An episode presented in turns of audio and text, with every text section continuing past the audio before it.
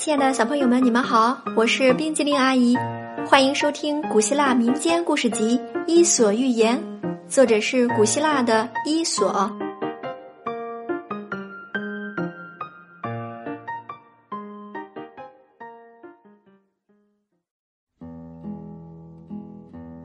接下来我们要讲的故事是狮子、狐狸和雄鹿。狮子病倒在洞里，不能去觅食了。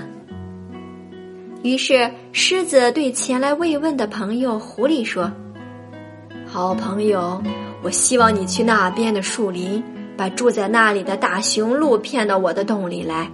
我想用鹿的心和脑当晚餐。”狐狸去了树林，找到雄鹿，对他说：“亲爱的先生，你交运了。”你知道我们的百兽之王狮子，他快要死了。他提出你作为他的继承者，统领百兽。我希望你不要忘记，我是第一个带给你这个好消息的。现在我必须回到狮子那儿。假如你接受我的建议，你也在狮子临终前过来一下吧。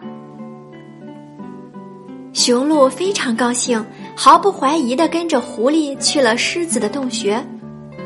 当他一进洞里，狮子就猛地扑过来，可是他力不从心，只伤到了雄鹿的耳朵。雄鹿飞快地逃回了树林深处。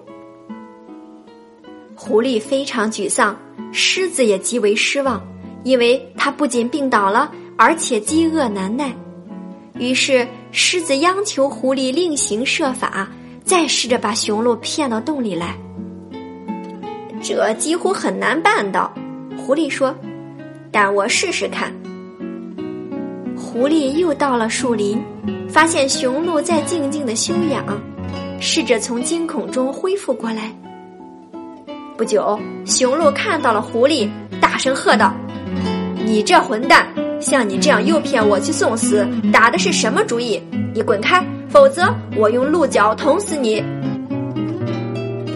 但狐狸完全不知羞耻。你太懦弱胆小了，狐狸说：“你肯定想不到狮子对你到底有什么用意，因为它只想悄悄对着你的耳朵说一些国家机密，而你却像一只受惊的兔子一样逃跑了。你已经有点讨厌他，我不确定狮子是否愿意立狼为王，除非你马上回去表明你的态度。我答应你。”狮子不会伤害你，而我将是你忠实的仆人。愚蠢的雄鹿完全被狐狸说服，又回到狮子的洞穴。这次狮子没有失手，一下击倒了雄鹿，好好的享用了一顿美餐。此时，狐狸也瞅准机会，趁狮子不注意时，偷走了雄鹿的脑髓，算是对自己所做努力的奖励。不一会儿，狮子开始寻找雄鹿的脑髓，当然没有找到。狐狸看着狮子说：“我不认为你寻找雄鹿的脑髓对你有多大的用处。这种两次踏进狮子洞的家伙不会有什么脑子的。”